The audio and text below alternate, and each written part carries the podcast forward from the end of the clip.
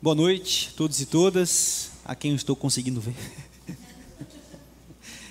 nós estamos nos adaptando, nós estamos iniciando, inaugurando um novo tempo na vida da nossa comunidade, da nossa igreja. Então é tudo muito novo para a gente. Então a gente pede desculpas para quem está aqui por algum desajuste de iluminação, de mobilidade, enfim, nós vamos, nós vamos nos adaptando à nossa nova casa. E que bom é, nós temos praticamente quase todos os lugares preparados, preenchidos. Praticamente todos mesmo, né? Tem mais vaga aqui na frente se precisar, viu, Marcão? Tem mais cinco vagas aqui na frente se precisar, tá? É, sejam bem-vindos, sejam bem-vindas. Nós ainda não teremos programação para hoje para os adolescentes nem para as crianças devido a esse transtorno da mudança. Mas caso você precisar sair com seu filho, tem ali atrás uma salinha que você pode ficar com ele ali e dá para você acompanhar a celebração tranquilamente também, tá bom?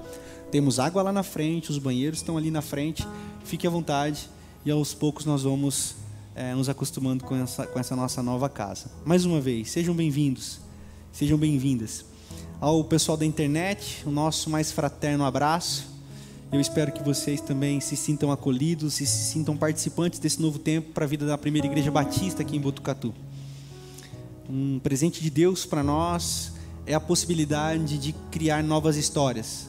A possibilidade de Deus para nós e o presente de Deus para nós é a possibilidade que nós temos de escrever novos começos. Nós estamos escrevendo e nós vamos escrever. Amém? E o tema que eu preparei para esse nosso tempo de igreja, de comunidade, não sei nem se foi eu que preparei, mas eu acho que é o tema que interpela o meu coração na minha jornada, na minha caminhada, é falar sobre um jeito de ser igreja, um jeito de ser comunidade que é possível, mas para além dos limites da religião. Um jeito de ser igreja, um jeito de ser comunidade, mas para um tipo de gente que não consegue mais caminhar como caminhou por boa parte da vida. Eu sou interpelado em meu coração por uma mensagem onde pessoas não suportam mais ouvir que Deus é amor e serem feridas por esse Deus de amor e pelos seus filhos. Eu me conecto com pessoas que, por vezes, passam no limite de deixar de crer, porque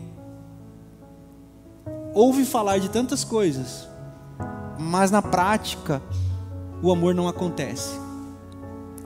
Também me conecto às pessoas que não aguentam mais falar que se você não fizer o que tem que ser feito, você vai parar em algum lugar que Deus, que é amor, preparou para você passar a eternidade chamada inferno. Então você faz isso, você não faz, ou você faz aquilo que a religião prega que é errado, você vai para o inferno, pronto, acabou, e Deus vai ficar feliz de te mandar para lá.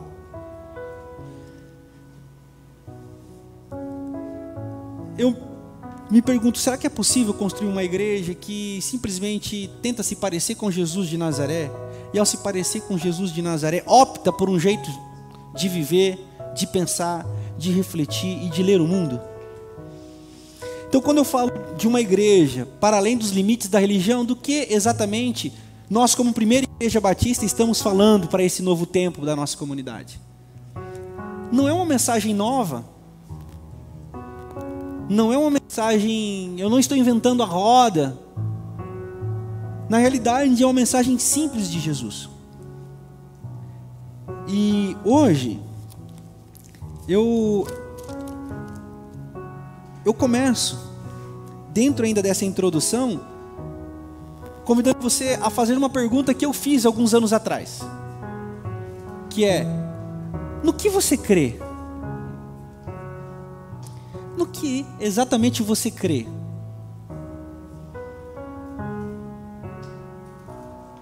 Aí você fala assim: ah, eu creio em Deus. Que Deus exatamente você crê? Deus que exatamente você crê? Você consegue identificar para mim? Ah, pastor, eu creio no Deus da Bíblia. Beleza. Em qual Deus da Bíblia você crê? Ah, pastor, o Deus da Bíblia é um só. O Deus da Bíblia é um só, mas as perspectivas sobre ele são muitas. Porque para Davi, determinado tempo da vida dele, Deus se manifestava de uma maneira. No Salmo 51, Davi escreve um lamento que ele diz assim: Por que se esqueces de mim, ó Deus? Por que você se esquece de mim? Então é um Deus que para Davi se esquece de pessoas. E nós, hoje, aqui em Botucatu, no ano de 2023, em que Deus nós cremos? É fato. Deus é um infinito de possibilidades. Deus é um infinito de possibilidades. E cada um vai criando esse Deus segundo as suas possibilidades, segundo a sua criação, segundo a sua educação, segundo a sua visão de sociedade. E Deus vai se tornando esse cara que é a imagem e semelhança daquele que o desenha.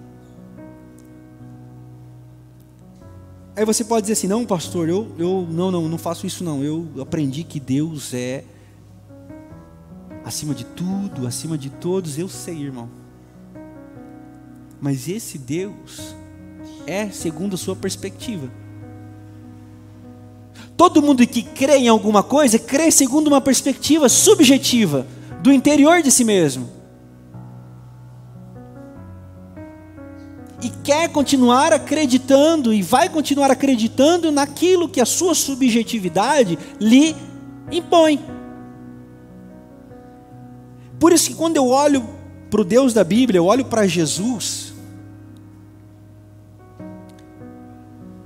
eu tento propor um jeito de nós construirmos essa perspectiva de fé que pode abençoar o mundo. Se for para nós criarmos uma perspectiva que seja a perspectiva de Jesus de Nazaré, porque eu acho que foi isso que ele veio fazer. Ele veio assim, com as seguintes palavras: Vocês ouviram o que foi dito, eu, porém, estou dizendo a vocês. Vocês querem saber o que é Deus? Olhem para mim. Vocês querem discernir Deus? Discernam o que eu estou falando e fazendo e aprendam comigo. Porque eu ouvi tudo do meu pai, tudo que eu ouvi do meu pai eu estou passando para vocês. Então, construam comigo essa perspectiva terrena sobre esse sagrado que se encontra em algum lugar. E nós da primeira igreja batista em Botucatu entendemos que a religião ela é um lugar onde Deus se explica. E como já diria o nosso brother Clóvis Pinho, ninguém explica Deus. Mas na religião Deus se explica. E se Deus pode ser explicado, ele já não é mais Deus.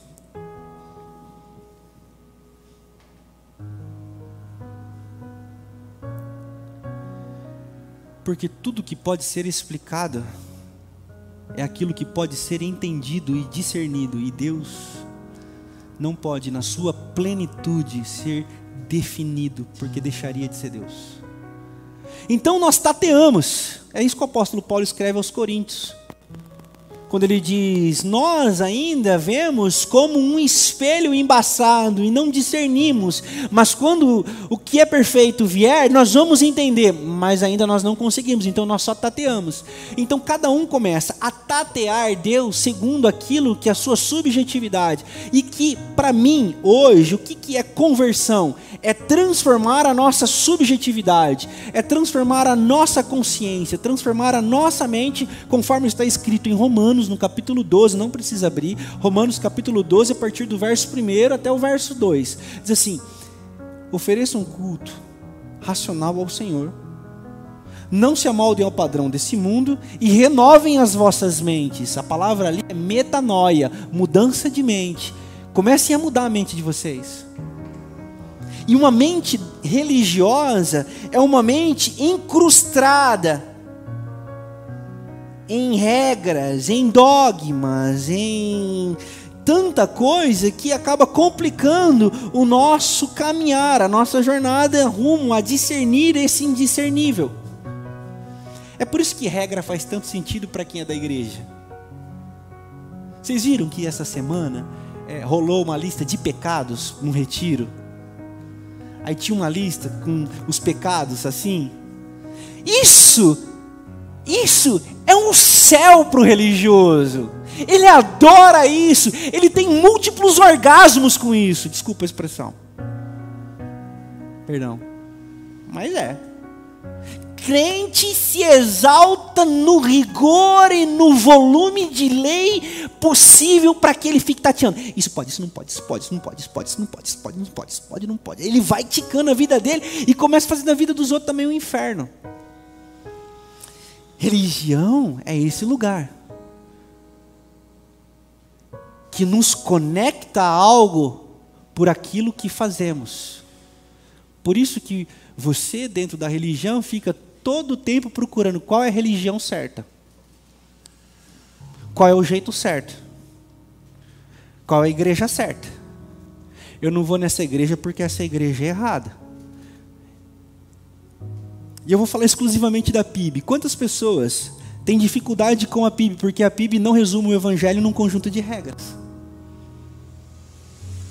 Recentemente eu dei uma entrevista num podcast e o cara me surpreendeu, rapaz, que ele falou assim: Eu tenho umas coisinhas sobre você. aí. eu falei: Vixe. Eu falei: Se for ruim, pega a senha.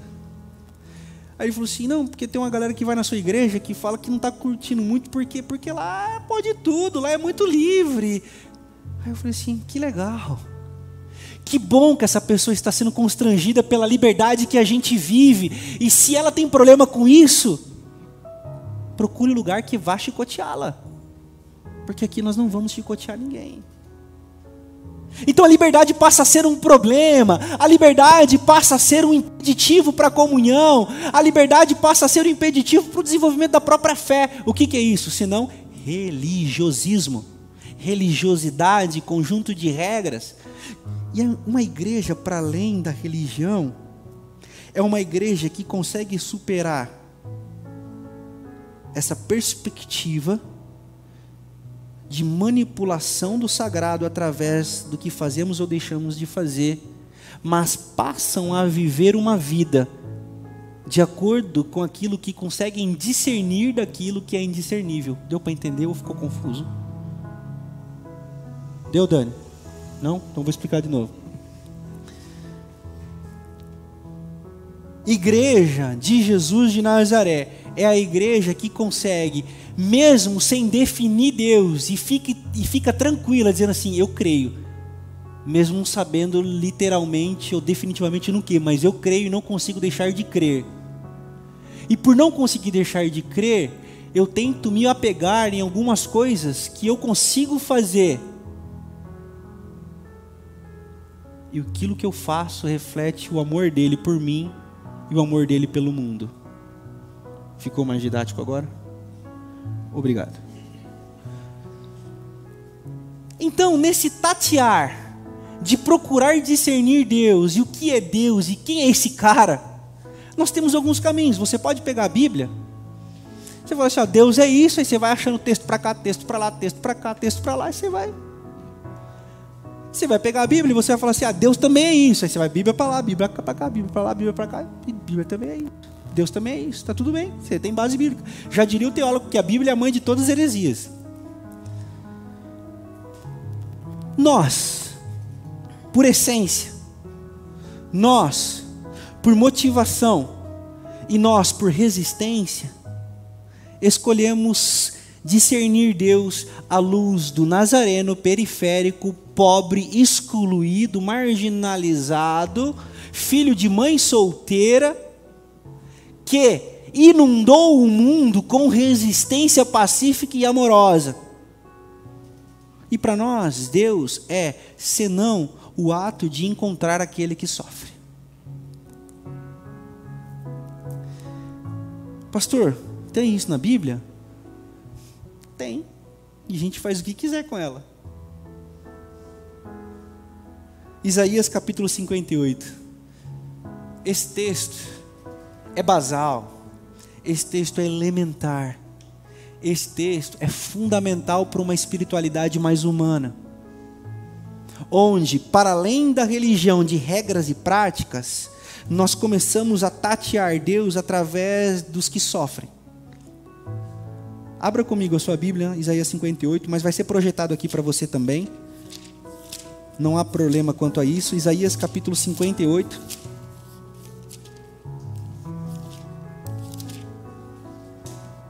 Olha só o que o profeta está dizendo. O que o profeta discerniu sobre o que é Deus. Ele diz assim: grite alto, não se contenha Levante a voz como trombeta e anuncie ao meu povo que ele se rebelou. O meu povo deu mancada. O meu povo quebrou no rolê. O meu povo vacilou. O meu povo está em pecado. Aí você pensa assim: qual é o conjunto de regra que esse povo desobedeceu? Qual, qual regra será que eles quebraram da lista da igreja do retiro aqui, né?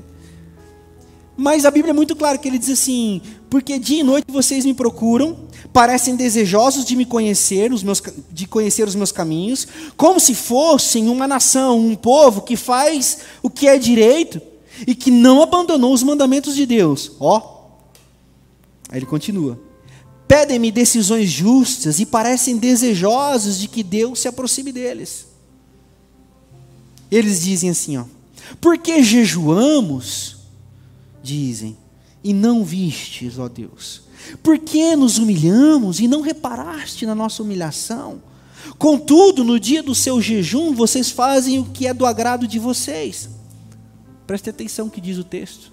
O que o texto continua dizendo? Vocês quebram um conjunto de regras, vocês tomam uma cervejinha, vocês ouvem Marília Medonça, vocês vão para o churrasco na vizinha que é do candomblé. É isso que vocês quebram como mandamento? É, é isso que está escrito na Bíblia de vocês? É isso que está escrito na nossa Bíblia. O que é quebrar o mandamento do Senhor? O que é ofender ao Senhor? O que é quebrar um pacto com Deus? É isso aqui, ó, o jejum. Não, contudo, o dia do seu jejum que vocês fazem é do agrado de vocês. Vocês exploram os seus empregados. Estão discernindo ou não estão discernindo? Quantas notas de revolta vocês ouviram da igreja que você frequenta, da igreja que você gosta, da igreja do pastor que você segue na internet, você viu falando sobre aqueles empregados que foram resgatados em trabalho análogo à escravidão nos vinhedos lá do sul? Quantas notas vocês viram? Alguém viu alguma nota? Levanta a mão. A Convenção Batista do Estado de São Paulo levantou uma nota. O conselho de pastores de Botucatu, que vai para o monte orar, levantou uma nota. Não! E o herege é o pastor Renato. Liberal é a PIB. Cansamos de religião, nós não cabemos mais nesse lugar podre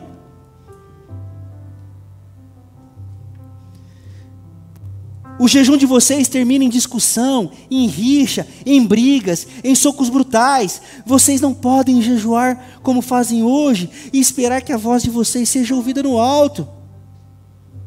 E Deus começa a dizer assim: será esse o jejum que eu escolhi? Apenas um dia, o homem se humilhando, inclinando a cabeça, deitando sobre o pano de saco de cinzas e fazendo cara de piedade, perdão, Senhor, pelos nossos pecados. Ó oh, Deus, perdoa-nos. É cantar num culto dia de domingo pedindo perdão. Será que é isso que Deus quer que a gente faça? Que a gente venha aqui, confesse os pecados para o pastor, que a gente tique a lista de pecados. É isso que Deus está querendo da gente, ficar ticando lista de pecado para ser divulgado depois no WhatsApp da igreja. Não. O jejum que desejo não é este. Soltar as correntes da injustiça. Desatar as cordas do jugo e pôr em liberdade os oprimidos. E romper todo o jugo não é partilhar da sua comida com o faminto, abrigar o pobre desamparado, vestir o nu que você encontrou e não recusar a ajuda ao próximo. Essa é uma espiritualidade insuportável. Porque é abraçar gente que a gente não quer abraçar. É repartir um pão com quem a gente acha que é vagabundo. É nós ficarmos frustrados porque agora vai ter auxílio para o pobre comer, a gente consegue ficar revoltado com isso e consegue vir adorar o Senhor no culto. Agora vagabundo vai ganhar salário para poder comer picanha, e aí isso vai salvar o Brasil. Aí a gente vem para o culto domingo, Senhor, nós te amamos, nós queremos amar o mundo, nós queremos salvar o mundo, e Deus está dizendo assim: que parada é essa que vocês estão fazendo?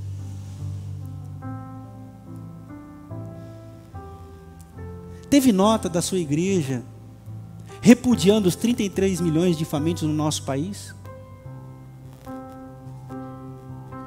Teve. Mas quando aquela menina que foi estuprada foi abortar, tinha vigília de igreja na frente do hospital para que a menina não abortasse. Porque para a igreja o que importa é regra e não a pessoa.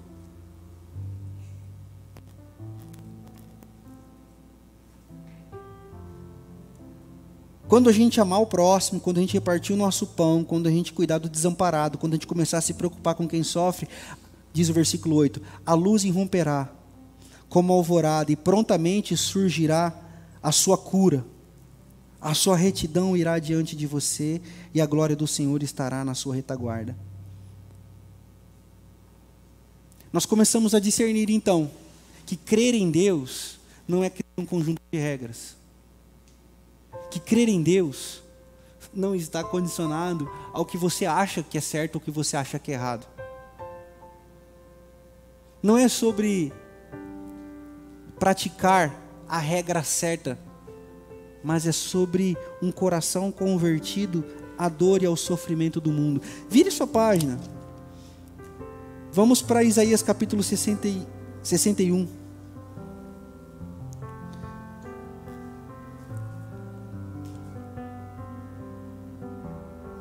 O Espírito do soberano, o Senhor, está sobre mim. Porque o Senhor ungiu-me. Presta atenção. Para quê? Para levar boas notícias aos aos pobres. Enviou-me para cuidar dos que estão com o coração quebrantado e anunciar liberdade aos cativos e a libertação das trevas dos prisioneiros, para proclamar o ano da bondade do Senhor. E eu vou parar aqui porque Jesus também parou aqui. Abra sua Bíblia em Lucas capítulo 4. Eu adoro essa, esse joguinho aqui com com a Bíblia, que Jesus, Jesus é um cara legal. Lucas capítulo 4. Lucas capítulo 4, a partir do verso. A partir do verso 17. Então Jesus está na sinagoga. E ele entra para a sinagoga. E na sinagoga os caras dão um rolo do, da Bíblia judaica, que é a Torá, para Jesus ler. A Bíblia, a Bíblia, nessa época ela era enrolada em pergaminhos. Então dão a Jesus um pergaminho. Qual o pergaminho que eles dão para Jesus? O de Isaías capítulo 61. Então, aqui comigo. Nós estamos tentando tatear Deus, porque Deus é indefinível.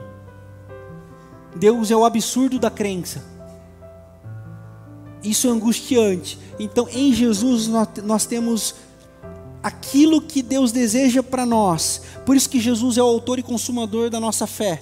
Por isso que Jesus é o nosso baluarte. Por isso que é por Ele, para Ele, toda honra e toda glória. E se não fosse Ele, nós estávamos perdidos. Porque Jesus nos dá discernir de Deus. E Jesus lê esse texto, eu acho fantástico. Eu acho fantástico que Jesus está lendo esse texto. E ele começa assim: O Espírito do Senhor está sobre mim porque ele me ungiu para pregar as boas novas aos pobres, ele me enviou para proclamar liberdade aos presos, recuperação da vista aos cegos, para libertar os oprimidos e proclamar o ano da graça do Senhor. Ou o versículo 20 que parece nada, mas eu acho muito interessante, que ele fala assim, ó, então ele fechou o livro. ele fechou o livro. Ele, ó, aí os caras falaram assim, e a vingança? E a vingança? Jesus fecha o livro. Mas e a vingança, pastor? E a vingança? E aquele negócio da minha vitória tem sabor de mel? Em Jesus não funciona. Não tem. Ele fecha o rolo e todo mundo ficou com os olhos fitos nele. E aí ele começou a ensinar de maneira maravilhosa e o pessoal falava assim: "Caraca, que autoridade esse cara tem, que ele faz a gente discernir a nossa existência". É sobre isso é sobre um Deus que muda a nossa perspectiva. Não porque nós conseguimos defini-lo, não porque nós conseguimos pegá-lo, encaixotá-lo e colocá-lo debaixo dos nossos braços. Eu, eu acho muito interessante quando o crente fica com a Bíblia aqui, ele fala assim: é, não sei o que lá, é, Deus é aqui, ó. Eu quero ver isso aqui. Eu falo assim, birulei. Na linguagem do Igor, Guimarães, Igor Gomes, como é que é o Igor Guimarães? Igor Guimarães. Biruleibe, meu, Biruleibe, Pichuluco. E o que é a religião se não produtora de biruleibes? De pichulucos que saem condenando todo mundo, saem matando todo mundo, achando que Deus cabe em 66 livros.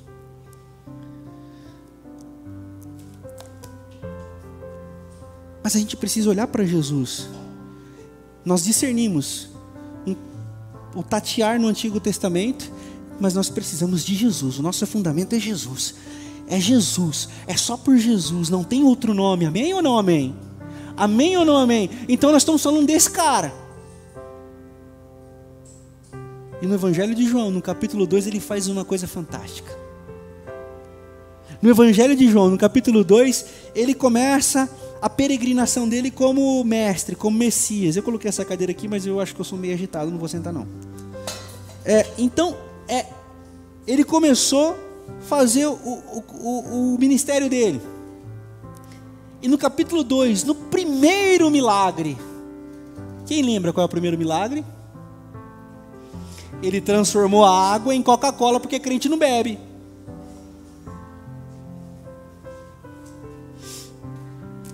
Precisamos parar com esses joguinhos religiosos. Nós precisamos parar com essas analogias demoníacas de ficar pensando, não, isso não se pode falar, porque pastor, como é que você fala um negócio desse? Porque está na Bíblia, ué. Ou você acha que no casamento que Jesus transformou água em vinho, estava tocando diante do trono? A gente comentou sobre isso ontem. Estava tocando lá, distante do trono, tal, é, em louvor, e todo mundo cantando com, com, com anjos. Não, irmão, era uma festa como uma festa dentro de qualquer tradição. Vamos transportar para o Brasil? O Brasil é um país continental. Então você pode pegar a região que você, que você quiser. Eu acho que lá na vossa terra estaria os tamborzão, casamento e o Léo Santana cantando. Né? E o casamento ia estar rolando e Jesus ia estar lá.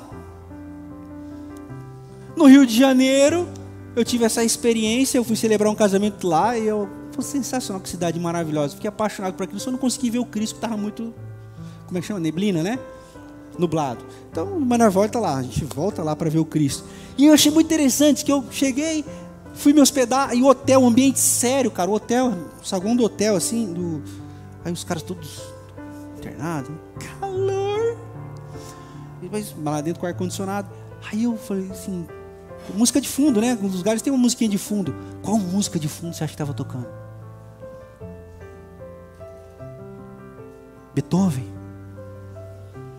Funk. Só, só escutava o som Tchum, tchá, tchá, tchum, tchum, tchá, tchum. Eu assim, eu tô no Rio. Tô no Rio. Bem-vindo à cidade maravilhosa. Eu estou dizendo tudo isso é que Jesus nasce dentro de uma cultura e essa cultura dele ele impõe algumas coisas. E ele não fica ticando regras. Ao contrário, chega em Jesus, no capítulo 2, Maria dizendo assim: Jesus, é, a gente veio para o casamento. E você sabe que não era para ter trazido os caras, mas esses caras não desgrudam de você. Jesus foi, levou a galera toda com ele. E falou assim: ó, e acabou, acabou a festa aí. Porque acabou o vinho, acabou o vinho, acabou a festa. Isso era uma vergonha. Provavelmente essa era uma família pobre. E Jesus fala assim: fica sussa, fica tranquilo. Cadê aqueles balde de água? Aí o pessoal fala assim para ele: o balde de água da cerimônia de purificação. Eu acho, essa, eu acho isso fantástico. Se você ler na sua Bíblia, João capítulo 2, a Ana vai projetar para gente. Pode projetar aqui, Ana. É... Quer ver? O versículo 7, por favor, Ana. 2, capítulo 7 de João. Aí ele fala assim: peguem os potes.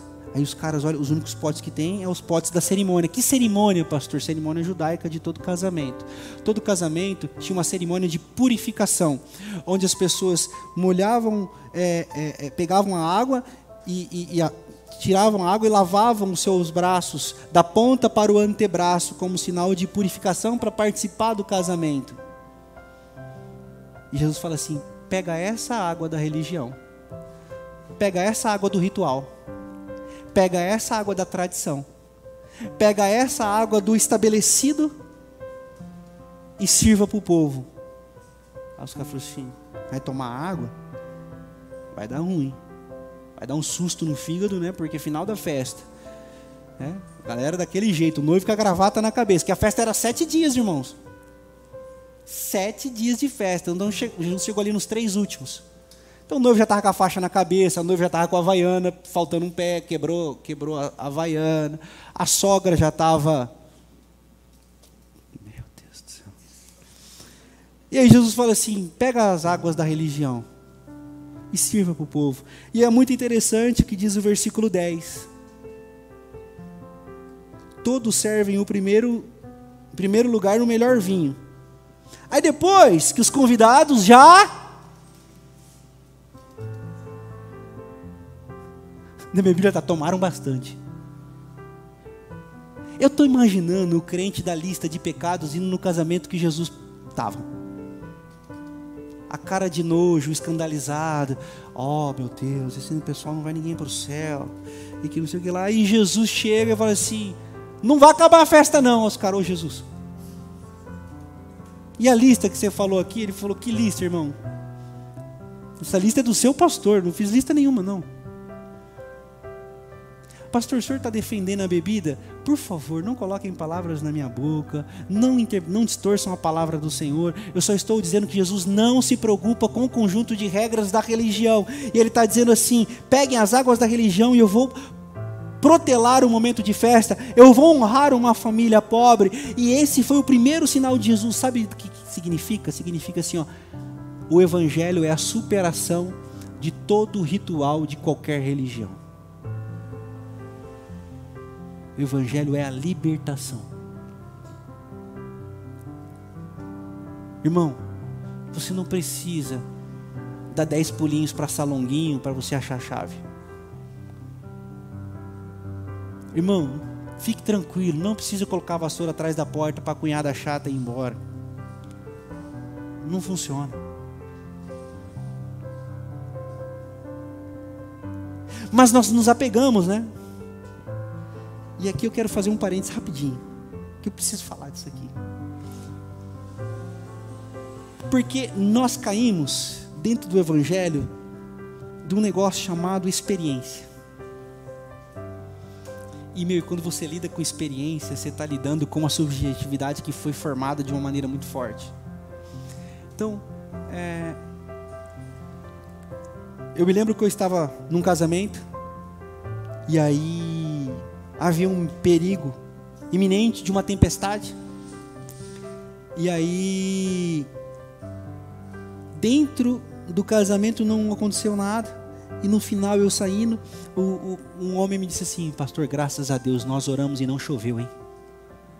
Eu falei: Ó, oh, que moral, hein?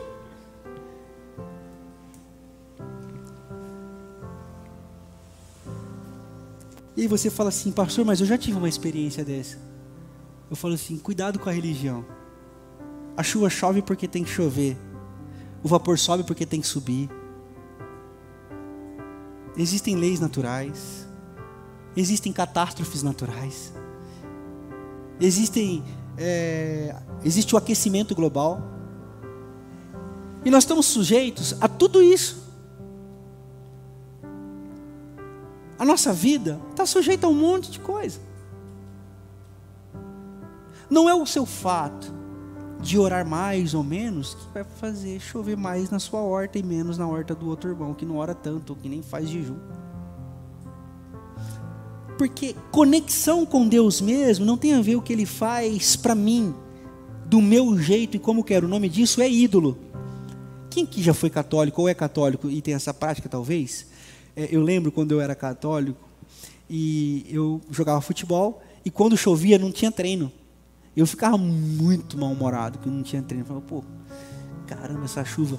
E aí, quando eu ficava, quando chovia, não tinha treino, eu pegava minha santinha e virava ela para a parede assim, ó, pum. Aí ficava aí também. Quando faltava chuva, o que, que a gente fazia? Quem lembra? Pô, ninguém foi católico aqui não? Santa Bárbara, obrigado. E tem e outra ou mais mais radical, botava o santo de cabeça para baixo num copo de água assim, ó, blup fica até chover. Eu não estou questionando a fé de ninguém. Eu não estou questionando a espiritualidade de ninguém. O que eu estou querendo dizer é: o Evangelho é a superação de todo pragmatismo religioso. Pastor, o que é pragmatismo religioso? Pragmatismo religioso é tudo aquilo que eu quero que funcione dentro da minha lógica religiosa. Deu para entender? Jesus é a superação da religião.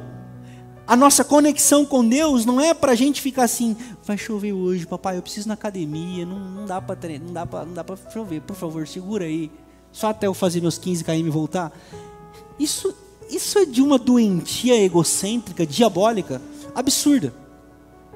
E nossa espiritualidade, por vezes, foi forjada assim. Quer pedir para Deus, menino? Tá fazendo a vontade dele? É o tipo Papai Noel. Fique bem comportado durante o ano inteiro, que no final do ano você pede o presentinho que você ganha. Isso é infantil, isso é quinta série, isso é uma espiritualidade chula.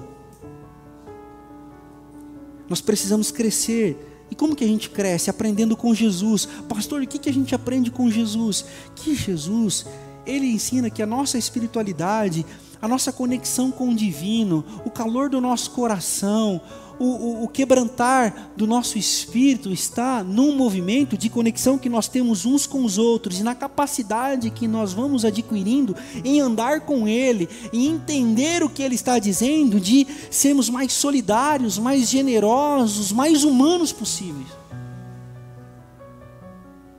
Pastor, como é que eu sei que eu estou me convertendo? Quando eu começo a ler notícias de sofrimento humano e eu choro. Quando eu começo a ver notícias de que a cada um segundo, um segundo uma mulher sofre algum tipo de violência. Um segundo uma mulher sofre uma cantada, um, um toque que é um segundo. A espiritualidade começa a fazer sentido para nós a partir do momento que a gente exercita a nossa humanidade e eu começo a ver Jesus nas feridas. E aí eu vou para São Tomé. Tomé não creu. Tomé não acreditou. Eu acho lindo o texto bíblico quando Jesus, chamando Tomé, disse assim: Tomé, se você não consegue acreditar, toque na ferida. Se você não consegue acreditar, toque nos feridos. Se você, assim como eu, não consegue discernir nem tatear, e se você, assim como eu, assim como muita gente na PIB, assim como nós, os desiludidos com esse ambiente religioso tóxico e violento, começamos a nos angustiar por não discernir, por não saber o que crer, por não conseguir explicar, mas não conseguimos deixar de crer, nós encontramos em Jesus a possibilidade de encontrá-lo tocando as feridas. Por isso que a gente vai de encontro ao que sofre. Por isso que para mim, como pastor, para minha teologia, para o meu pastoreio, para a minha comunidade, eu vou sempre trazer a pauta de que nós precisamos consolar os que choram. A pauta do racismo não pode ser mimimi, a pauta da violência contra a mulher não pode ser mimimi, a pauta da fome não pode ser mimimi, a pauta da desigualdade social não pode ser mimimi, a pauta das desumanidades não pode ser mimimi, por quê? Porque é assim que nós encontramos Deus, tocando nas feridas. E é assim que eu quero concluir essa mensagem nesse nosso primeiro culto aqui nesse novo lugar. Nós mudamos de lugar, mas a nossa essência não vai mudar. Nós estamos cansados dos ambientes tóxicos dos quais nós passamos, religiosos, que excluíram pessoas, que nos excluíram, que nos abusaram, que nos colocaram pesos e fardos que nem eles mesmos eram capazes de carregar, mas colocaram sobre nós. É nesse sentido que eu digo que a PIB é uma igreja para quem não gosta mais de igreja. Essa é igreja essa igreja que mata, essa igreja que fere, essa igreja que conseguiu definir Deus e faz dele o seu ídolo e sai jogando na cabeça de todo mundo. A PIB é esse lugar para quem isso já não faz mais sentido, mas que continua acreditando que ser igreja é possível. Deu para entender? Parece antagônico, contraditório, mas não é. Por isso que nós nos reunimos em nome de Jesus, cantamos louvores a Jesus, fazemos o melhor para Jesus, abraçando uns aos outros fortalecendo o rolê uns dos outros. E a minha oração é que você, irmão, irmã, que é parte da PIB, que caminha aqui na PIB, é que você sinta o abraço de Jesus de Nazaré, que não te condena, que não te bota para fora, que não te exclui da mesa, mas é o contrário te abraça, te cura, para que você também seja esse agente, você seja essa agente de transformação amorosa por onde você passar. Sabe o que eu ouço? Que não é possível fazer uma igreja assim. E eu, por vezes, acredito, falo, é verdade, é impossível. Mas eu, eu confio num texto bíblico que diz assim: que as portas do inferno não prevalecem contra aquilo que é de Jesus.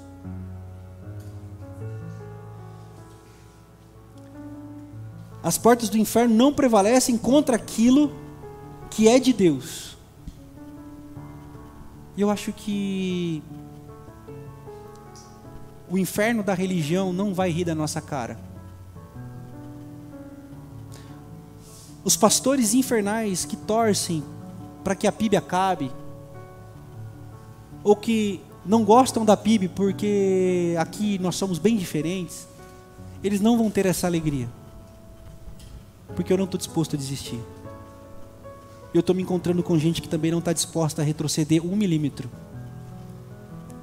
E é assim que nós vamos vencer.